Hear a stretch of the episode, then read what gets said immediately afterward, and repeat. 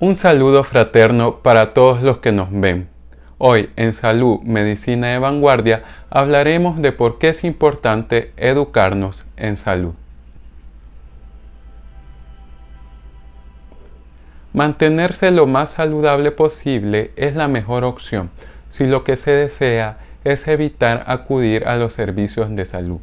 Lograr mantener un estilo de vida saludable es lo ideal para lograr tener una larga vida y que aparte de gozar de largo tiempo con nuestros seres queridos, también éste sea de calidad.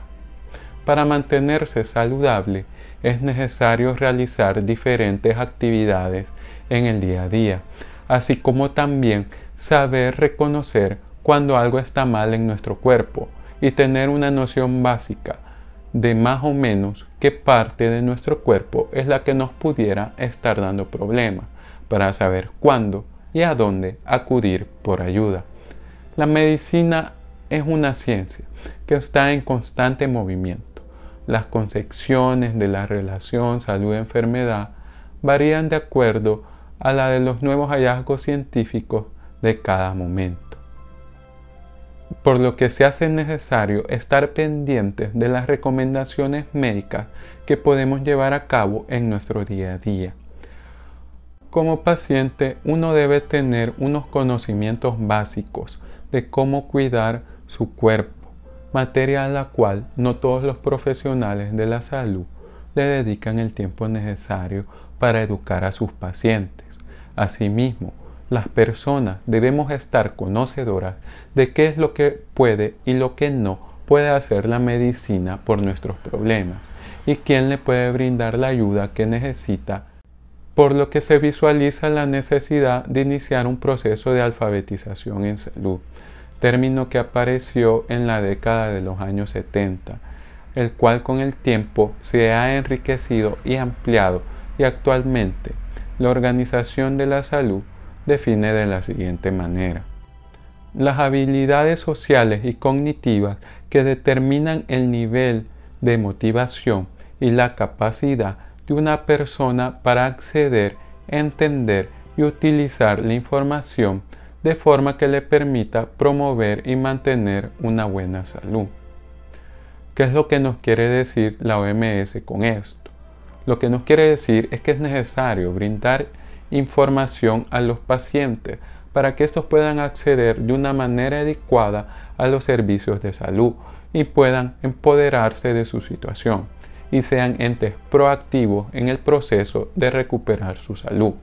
ante una enfermedad y motivarlos a mantenerse sanos y evitar complicaciones en el futuro. Esta necesidad se aprecia mejor en las enfermedades crónicas, ya sea que tú puedas padecer o que alguien que tú conozcas padezca. Por ejemplo, la artritis, la diabetes, la hipertensión, entre tantas. Este tipo de enfermedades nos permite darnos cuenta que estas personas en especial deben realizar ciertos cambios en sus hábitos diarios y es fundamental que algún profesional de la salud los pueda educar en qué cosas pueden hacer, qué cosas no deben hacer, de qué estar pendiente, cada cuánto realizarse exámenes o realizar algún chequeo, entre otros, específicos para cada enfermedad. Entonces, las enfermedades crónicas son donde esto se visualiza, dado que padecen con las personas a lo largo del tiempo, son de por vida, y adquirir nuevos comportamientos para poder responder adecuadamente a estas enfermedades es obligatorio. Pero también esto es aplicable a todos los procesos de enfermedad que cualquier persona puede tener. Por ejemplo, que padezcamos de una gastritis, de una diarrea, de algún resfriado.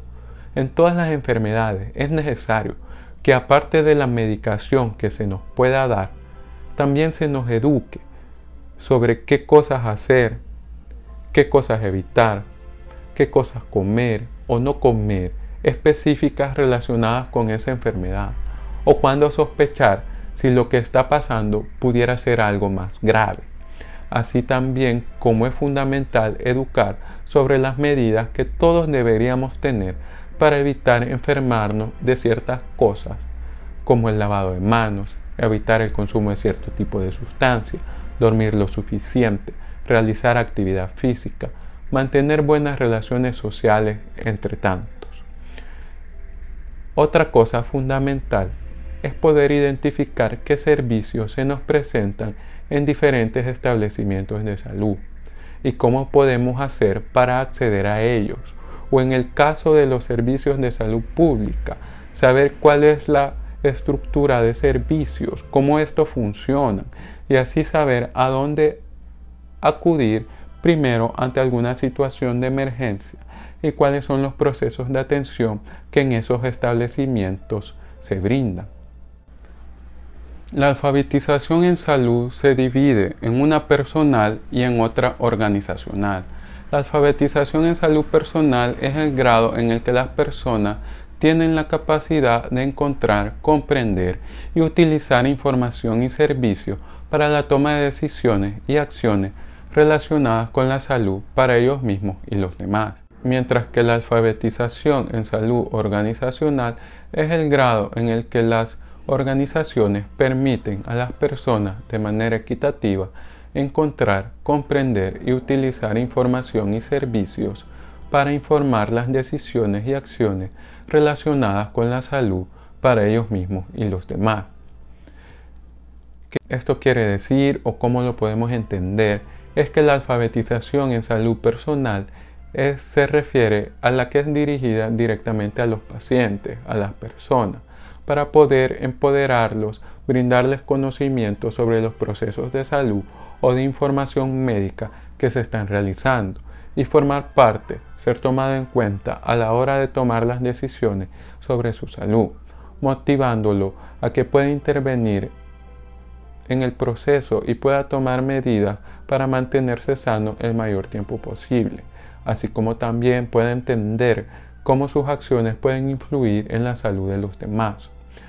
mientras que la alfabetización organizacional se refiere al deber de las organizaciones en salud, ya sean públicas o privadas, de poder mantener de una forma visible y de una forma didáctica la información sobre los servicios que éstas prestan a los demás y cómo las personas en general pueden acceder a estos servicios para beneficiarse en sus procesos de enfermedad. En los tiempos actuales, donde la práctica de la medicina está cambiando de un enfoque centrado en las enfermedades a una atención centrada en el paciente con una atención más humana, integral e individualizada, la educación en salud es esencial para curar las enfermedades, para mantener un buen control de aquellas que no tienen cura y evitar aquellas que son prevenibles. Es esencial tener los conocimientos prácticos de cómo mantener nuestro cuerpo en buenas condiciones, ya que diferentes conocimientos se pasan de cierta forma. Por ejemplo, por la crianza familiar generalmente llegan en nosotros las conductas higiénicas básicas. Otras medidas son tomadas por la salud pública. Según diferentes estados podríamos mencionar la vacunación en niños, niñas o, o, asegurar el cumplimiento de diferentes medidas sanitarias por los establecimientos que venden comidas.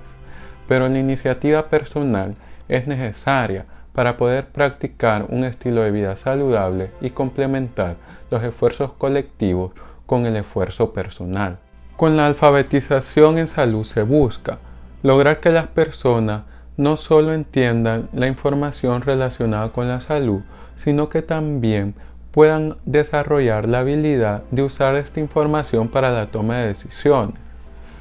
Lograr tomar decisiones informadas, más que decisiones solamente apropiadas. Poder incorporar dentro de las decisiones personales una visión de salud global, tomando en cuenta a los demás individuos de la sociedad que merecen respeto. Por ejemplo, las decisiones en torno al manejo de los desechos sólidos, el uso de combustibles fósiles, en general la contaminación ambiental, es un tema que nos afecta a todos, a nuestro, al nivel de la salud